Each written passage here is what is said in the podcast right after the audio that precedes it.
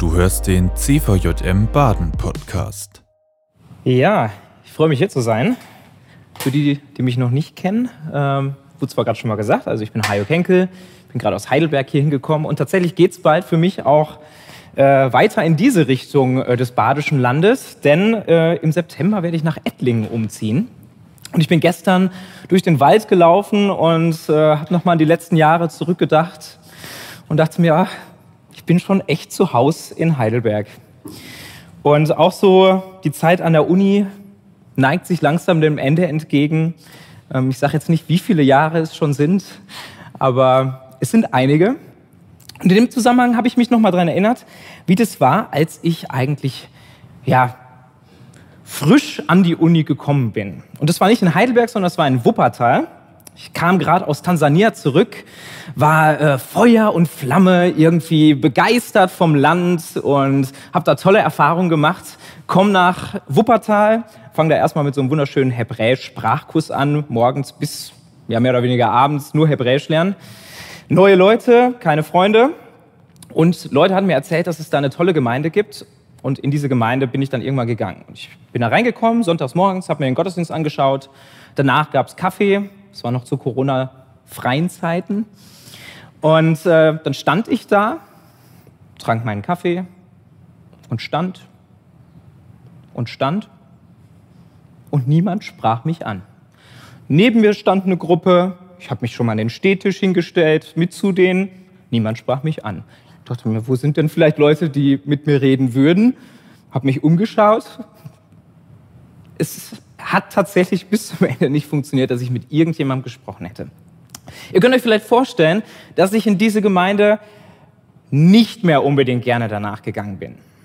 Und tatsächlich bin ich nicht mehr hingegangen. Ein Jahr später passiert jetzt aber Folgendes. Und zwar wurde ich gefragt, ob ich mit auf eine Sommerfreizeit fahre. Und auf diese Sommerfreizeit bin ich auch mitgefahren. Und zufällig war diese Sommerfreizeit vom CVJM, der in dieser Gemeinde die Jugendarbeit machte. Und in diesem ähm, in dieser Jugendarbeit, in diesem CVM, bin ich voll angedockt und das wurde für mich in Wuppertal so die Gemeinschaft, in der ich richtig zu Hause war, wo ich gesagt habe, da gehöre ich richtig dazu. Und tatsächlich auch, als ich in Heidelberg war oder dann nach Heidelberg gekommen bin, bin ich immer noch wieder nach Wuppertal gefahren, um ja, die Jugendlichen und auch alle anderen da wiederzusehen.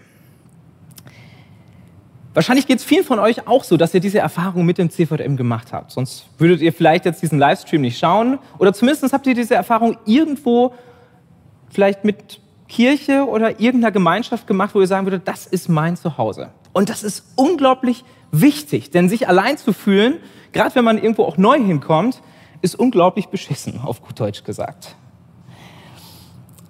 Für dich ist das vielleicht der CVM, für andere ist es vielleicht die Strickgruppe der Kirchengemeinde, der Stammtisch der AWO, der Kurs beim Fitnessstudio, das Team bei der Arbeit oder auch der türkische Kulturverein.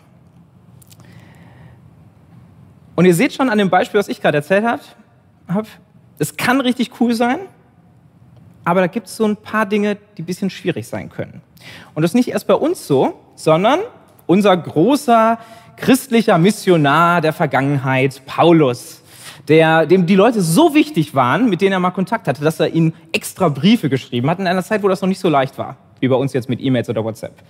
Und er hat zum Beispiel in einem seiner ersten Briefe an die Christen in Korinth geschrieben, ich habe von Chloes Leuten erfahren, dass es unter euch Streit gibt. Oh Wunder. Jeder von euch sagt etwas anderes. Ich gehöre zu Paulus. Ich gehöre zu Apollos. Ich gehöre zu Kephas. Äh, ich gehöre zu Christus. Lässt sich Christus denn in Stücke teilen? Okay, wir können jetzt tiefer in die Konflikte der Zeit damals schauen und es ist bestimmt auch richtig interessant. Mir ist aufgefallen, als ich ein bisschen reingeschaut habe, dass es ganz schön nah dran ist an vielen Konflikten, die wir auch heute haben. Nur mal ein paar ähm, Stichworte. Also zum Beispiel Sexualität ist ein Thema. Also ich erinnere mich noch an den Streit um den Bildungsplan in Baden-Württemberg. Ähm, wie leben wir unseren Glauben gemeinsam? Wie feiern wir unsere Gottesdienste? Gehört das dazu, dass nur ein bestimmter Musikstil vielleicht einmal auftaucht? Eine Band zum Beispiel? Äh, müssen alle irgendwie hippe Sneakers tragen, die vorne auf der Bühne stehen? Oder ist, was ist, wenn ich das nicht mag oder vielleicht ganz anders bin? Habe ich dann da meinen Platz? Oder was ist, wenn ich nicht so reich bin, denn das war ein Problem damals bei den Korinthern, habe ich dann noch einen Platz im Verein? Ist, hat, haben Leute bei euch im Verein oder bei euch in der Kirchengemeinde einen Platz, die sich nicht leisten können, ähm, sag ich mal, auf eine teure Freizeit mitzufahren? Oder die nicht aufs Gymnasium gegangen sind? Oder die Frage wurde damals auch schon gestellt, worauf kommt es eigentlich an im Glauben? Und vielleicht stellt ihr euch die Frage bei euch auch. Also wir glauben an den Herrn Jesus Christus, die nebenan nicht. Wir sind eigentlich die echte Gemeinde, die nicht. Oder vielleicht sagt ihr ganz andere Dinge, auf die es ankommt im Glauben. Oder zwischenmenschliche Streitigkeiten. Und ähm, die Verletzungen, die dadurch auch zustande kommen. Und ich glaube, da wird es eigentlich besonders spannend, denn all das, was ich gerade genannt habe, das passiert ja zwischen uns. Da sind wir ja die ganze Zeit miteinander richtig unterwegs und bashen richtig oder clashen richtig gegeneinander. Und was macht das mit uns? Also ich weiß nicht, was es mit dir macht, ich weiß nur, wie es mir da manchmal geht. Wenn ich einen richtig krassen Streit hatte mit Leuten, die mir eigentlich nahestehen oder wo ich dachte, dass sie mir nahestehen, dann tut das ziemlich weh. Und ich möchte mich mit euch auf ein besonders krasses Beispiel konzentrieren, jetzt gleich, ähm, was in den Nachrichten die ganze Zeit in den letzten Wochen neben Corona tatsächlich auch noch einen Platz gefunden hat. Und ähm, ich erzähle euch erstmal, wie ich eigentlich persönlich zu dem Thema gekommen bin. Ich bin 2013 nach, Tans äh, nach, ähm, ja, nach Tansania in die USA bin ich gegangen. Genau, 2013 bin ich in die USA gegangen und ich hatte keine Ahnung, was mich da erwartet. Ich bin sofort ins kalte Wasser geschmissen worden, habe angefangen zu studieren, hatte irgendwie von Samstags bis Sonntags, falsch, von Sonntags bis Samstags, saß ich die ganze Zeit nur in der Bibliothek und habe euch gearbeitet. Hatte also auch nicht viel Zeit, da richtig anzukommen. Aber es gab natürlich auch noch andere Sachen. Zum Beispiel haben wir zusammen gegessen. Und da passierte etwas. Da gab es zum Beispiel, also ich war international und ich habe immer mal geguckt, wo setze ich mich jetzt hin, wie kann ich neue Leute kennenlernen, weil ich kannte ja noch niemanden. Und dann gab es einen Tisch, da saßen am Anfang ziemlich viele Internationale. Da habe ich mich dann dazu gesetzt. Die kamen aus der ganzen Welt. Aber irgendwann hat sich das so ein bisschen verteilt. Und dann saß ich irgendwann am Tisch, da saßen lauter Korean Americans, also Amerikaner, die ihre Wurzeln in Korea hatten. Und nebenan war ein Tisch, da saßen nur White Americans, also Leute, die vielleicht ähnlich aussahen wie ich, aber eine andere Sprache sprachen, nämlich Englisch. Und manchmal so mit texanischem Akzent, manchmal mit Jersey-Accent und manche noch irgendwie ganz anders. Und als ich bei denen am Tisch saß zum Beispiel, da haben die über irgendwas geredet und ich dachte, und dachte ähm, ich verstehe gar nichts. Und die wussten aber nicht, dass ich es nicht verstehe. Und irgendwie war ich nicht Teil der Gruppe, dadurch, dass ich es nicht verstanden habe.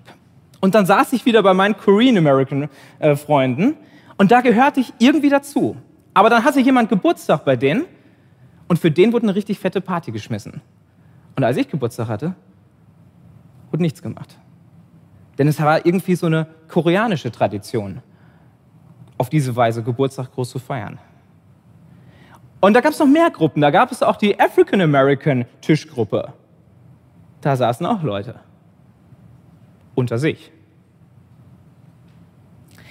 Und ich weiß noch, es gab ähm, also ich habe viele Freunde da gefunden und dann gab es eine Party kurz vor Weihnachten in einem Wohnheim und ich bin da hingekommen, war irgendwie ein bisschen später, da standen schon ganz viele Leute, hatten irgendwie Getränke in der Hand und ich komme rein und äh, nehme mir was zu trinken, stelle mich zu Leuten und sage irgendwie Hallo und dann sage ich, ja, ich, also wollte ich weiterziehen zu den anderen und dann denen Hallo sagen und dann sagte einer zu mir, ey, sag mal, warum willst du nicht bei uns stehen bleiben?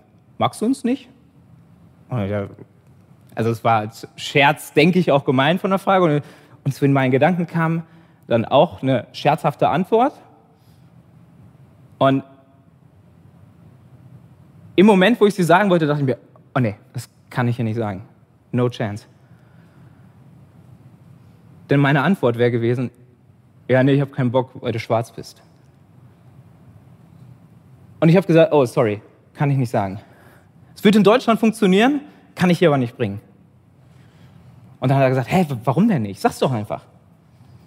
Und ich so, nee, kann ich nicht bringen. Und dann sagt er, ja, komm, sag's doch einfach auf Deutsch. Und dann habe ich gesagt, ja, weil du schwarz bist. Oder ich habe es anders gesagt, aber weil du schwarz bist. Und ich sah so richtig, wie in ihm der Zorn hochstieg, wie Aggression in ihm aufkam. Und er, er ging schon in Lauerposition und ich merkte, gleich, gleich geht er auf mich los und schlägt mir eine richtig ins Gesicht. Und zwei Leute haben ihn gepackt und haben ihn festgehalten. Und ich dachte mir, was, was passiert hier gerade? Was passiert hier gerade? Und dann ist es schon ziemlich laut geworden. Ich wusste nicht, was da passiert. Und ich wurde auch irgendwie wütend in dieser Situation tatsächlich, schockiert, aber auch irgendwie wütend, weil ich dachte, hey, ich, ich wollte doch nur einen Witz machen und ich wollte ihn noch nicht mal sagen. Das war doch überhaupt nicht bös gemeint.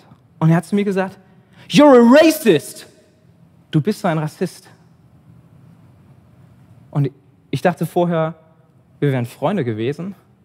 Und dann kommt das. Du bist ein Rassist. Alles hin mit der Freundschaft? Stimmte das alles nicht? Sind wir nicht alle Christen? Und trotzdem dieser krasse Konflikt?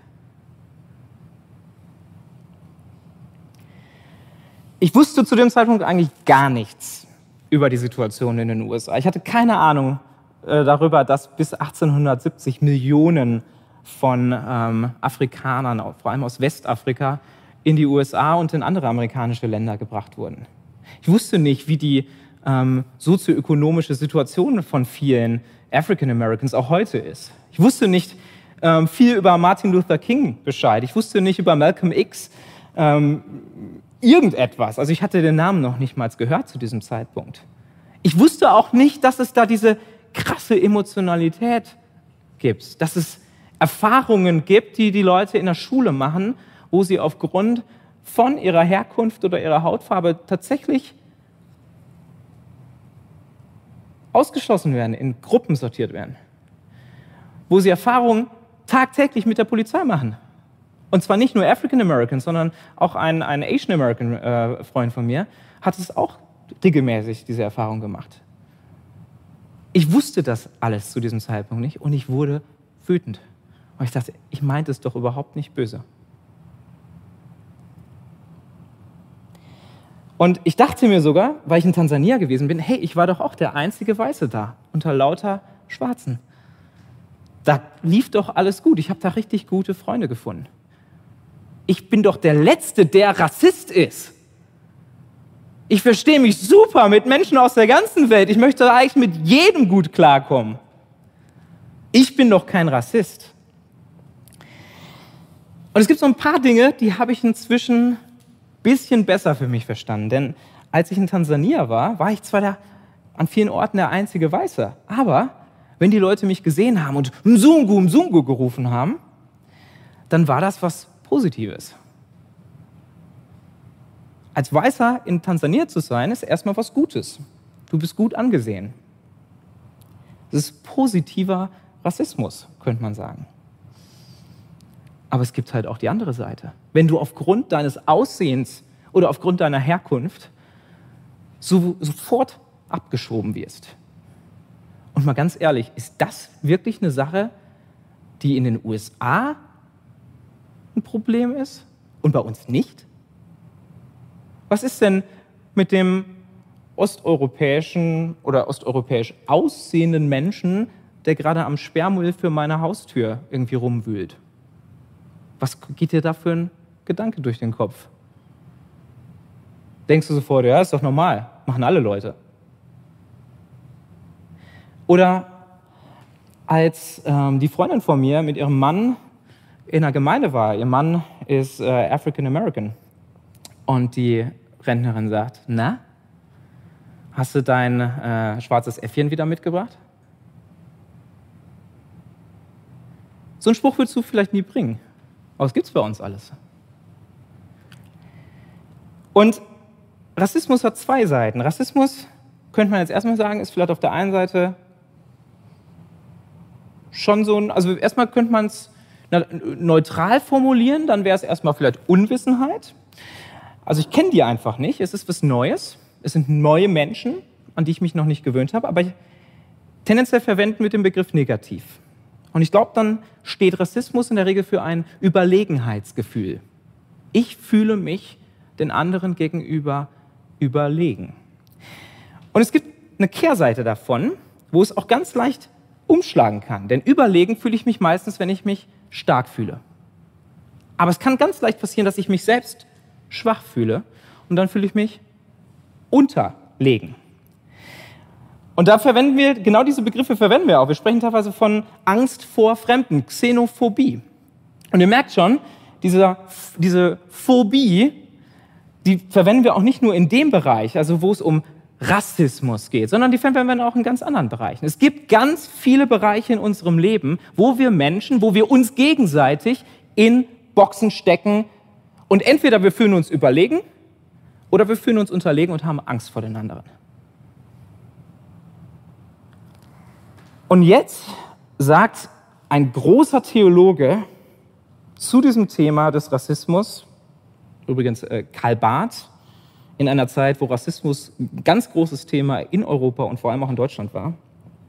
Was soll man anderes dazu sagen, als dass sich diese Frage, die Frage des Rassismus, ähm, wohl auch in ihrem Kreise stellen mag. Dass man sie aber, also im Kreise der Kirche, dass man sie aber in ihr nur stellen kann, um sofort und selbstverständlich auf die Antwort zu stoßen, dass sie in ihr, wie sie auch in ihrer Umgebung behandelt werden mag, überhaupt keine Frage sein darf, sein kann.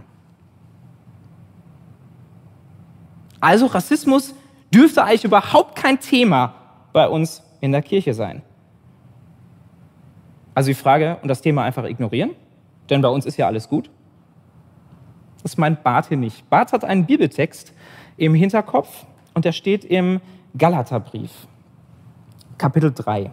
Und da heißt es, ihr seid jetzt nämlich alle, alle Kinder Gottes, weil ihr durch den Glauben mit Christus Jesus verbunden seid. Es spielt keine Rolle mehr, ob ihr Juden seid oder Griechen, unfreie Diener oder freie Menschen, Männer oder Frauen. Denn durch eure Verbindung mit Christus Jesus seid ihr alle wie ein Mensch geworden. Es klingt irgendwie krass und also für mich zumindest wie so ein Himmel auf Erden. Aber wo ist er denn? Ist er bei dir in der Gemeinde? Ist er bei dir im Verein? Ist er bei uns in der Kirche? Ja, welche Kirche hat denn Paulus, hat Karl Barth hier eigentlich im Blick, wenn er so groß darüber spricht, dass es bei uns eigentlich überhaupt kein Problem sein dürfte, dass es ganz selbstverständlich kein Problem bei uns ist. Und als ich in den USA war, habe ich ein, eine Erkenntnis gehabt, die hat mich ganz anders auf Kirche blicken lassen, die hat mich aber auch ganz anders auf mein eigenes Leben blicken lassen. Und die lässt mich auch ganz anders auf den CVM blicken und auch auf ICF, evangelische Kirche, katholische Kirche, muslimische, keine Ahnung was, Gemeinschaft. Ähm, und wen es sonst noch alles hier gibt. Freundeskreis XY und der andere Freundeskreis. Campus für Christus in Heidelberg. Ähm, ich könnte die Liste unendlich weiterführen. So viele Gruppen gibt es, die alle irgendwie unterschiedlich sind. Und ein Vers ist da wichtig geworden für mich und das ist die Anrede. Paulus schreibt nämlich an die äh, Christen in Korinth und schreibt ganz am Anfang, er schreibt an die, das steht bei uns auf Deutsch, Gemeinde Gottes. Auf Griechisch steht da Ekklesia und das ist der gleiche Begriff, den wir auch für Kirche verwenden. Aber wenn man das mal genau anschaut, dieses Wort, dann steckt da ein Verb drin und das Verb heißt rufen. Wir werden berufen, wir werden herausgerufen aus all dem Mist, der auch zwischen uns passiert. Wir werden herausgerufen, herausgezogen von Gott.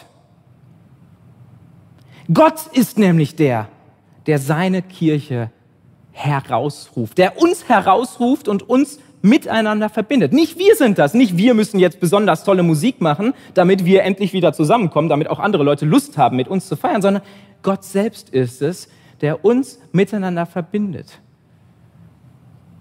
Und jetzt gibt es die andere Seite und das ist wieder etwas, wo was passiert. Kirche ist etwas, wo was passiert. Kirche ist nicht greifbar. Kirche kann ich nicht eingrenzen. Das ist Kirche, das nicht. Und da heißt es, Paulus schreibt an alle, die den Namen unseres Herrn Jesus Christus anrufen. Und zwar überall auf der Welt, egal wo sie sich versammeln, egal wo wir sind und uns mit anderen Leuten auch treffen. Gott selbst verbindet uns. Wir müssen nicht krampfhaft versuchen, alle gleich zu sein. Wir müssen nicht krampfhaft versuchen, andere gleich zu machen, damit sie in unsere Gemeinschaft reinpassen. Sondern wir sind berufen von Gott, tatsächlich Gemeinschaft zu leben. Aber in der Vielfalt. Und wir sehen nun mal anders aus. Das ist so. Da kann ich nichts zu, da kann auch jemand anders nichts zu. So sind wir geboren tatsächlich erstmal. Die Frage ist, was machen wir daraus? Und Gott schenkt uns diese Gemeinschaft und wir dürfen was daraus machen. Wir dürfen aus der Liebe, die er uns schenkt, miteinander entdecken, was uns miteinander verbindet. Gerade auch da, wo Streit ist. Und ich möchte gar nicht das jetzt irgendwie krass mit meinen Worten ähm, euch erklären, wie das geht, sondern ich möchte euch etwas von Paulus selbst nochmal vorlesen und das als Ermutigung mitgeben, dass es möglich ist. Denn Gott ist mächtig. Gott ist nicht mächtig, indem er andere schön zur Seite schiebt und sagt, ihr gehört dazu, ihr nicht, sondern Gott ist mächtig, weil er liebt, weil er uns liebt und weil er jeden Menschen in deiner Stadt, in deinem CVM und auf der ganzen Welt, ganz egal, ob du ihn oder sie liebst, liebt. Und zwar so sehr liebt, dass er sogar sein Leben auch für sie gibt, schon längst gegeben hat. Alles für sie gegeben hat. Der Text steht im zweiten Korintherbrief nach einer wirklich voll Streit geprägten Beziehung zwischen Paulus und dieser Gemeinde. Denn die haben sich ordentlich gezofft. Und da schreibt Paulus, denn es ist die Liebe von Christus, die uns antreibt. Daher beurteilen wir von nun an niemanden mehr nach menschlichen Maßstäben. Wenn jemand zu Christus gehört, gehört er schon längst zu einer neuen Schöpfung. Das Alte ist vergangen. Seht doch, etwas Neues ist entstanden. Das alles kommt von Gott. Durch Christus hat er uns mit sich versöhnt. Und er hat uns den Dienst übertragen, die Versöhnung zu verkünden. Wir treten also anstelle von Christus auf.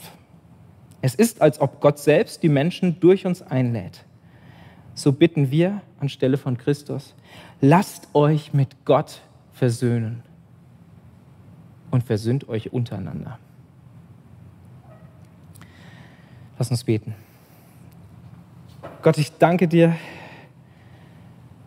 dass du uns liebst, auch da, wo wir ja wirklich in der beschissensten Art und Weise miteinander umgehen. Und ich danke dir, dass deine Liebe ja gerade auch denen gilt, die wir nicht riechen können, mit denen wir auch keine Zeit verbringen. Und ich bitte dich, dass du unsere Augen und unser Herz öffnest für die Menschen in unserer Umgebung, die wir in Schubladen gesteckt haben, wo wir vielleicht überhaupt gar nicht mehr sehen, dass sie überhaupt da sind. Ich möchte dich bitten, dass du uns Liebe schenkst, dass du uns überfließen lässt von deiner Liebe und dass du wirklich Gemeinschaft auch aufbrichst, da wo wir uns eingeengt haben in unseren Vereinen oder in unseren Gemeinden. Und ich bitte dich, dass wirklich ja, bei uns etwas von dieser Liebe, die Grenzen überwindet, von deiner Liebe sichtbar wird. Bitte sei ganz besonders bei denen, die jetzt gerade sich hilflos fühlen, weil sie es sich nicht ausgesucht haben, dass sie eine bestimmte Hautfarbe haben oder dass sie eine bestimmte Herkunft haben. Ich bitte dich, dass du sie stärkst in ihrem Kampf ähm, für Gleichberechtigung und ich bitte dich, dass du ja, uns Liebe und Sensibilität auch schenkst, wenn wir miteinander zu tun haben und auch in unseren Gemeinschaften und Gemeinden äh, miteinander Glauben leben. Das war die aktuelle Folge des CVJM Baden Podcast. Wenn dich etwas angesprochen hat, du motiviert oder inspiriert wurdest, dann komm doch gerne darüber mit deinen Freunden ins Gespräch. Falls du Fragen, Anregungen oder Themenwünsche hast, schreib uns eine Mail an info@cvjmbaden.de. Erfahre mehr über den CVJM Baden und besuche uns auf Instagram unter cvjm.baden oder im Web auf cvjmbaden.de. Gerne kannst du den Podcast teilen. Wir wünschen dir eine gesegnete Woche. Bis zum nächsten Mal.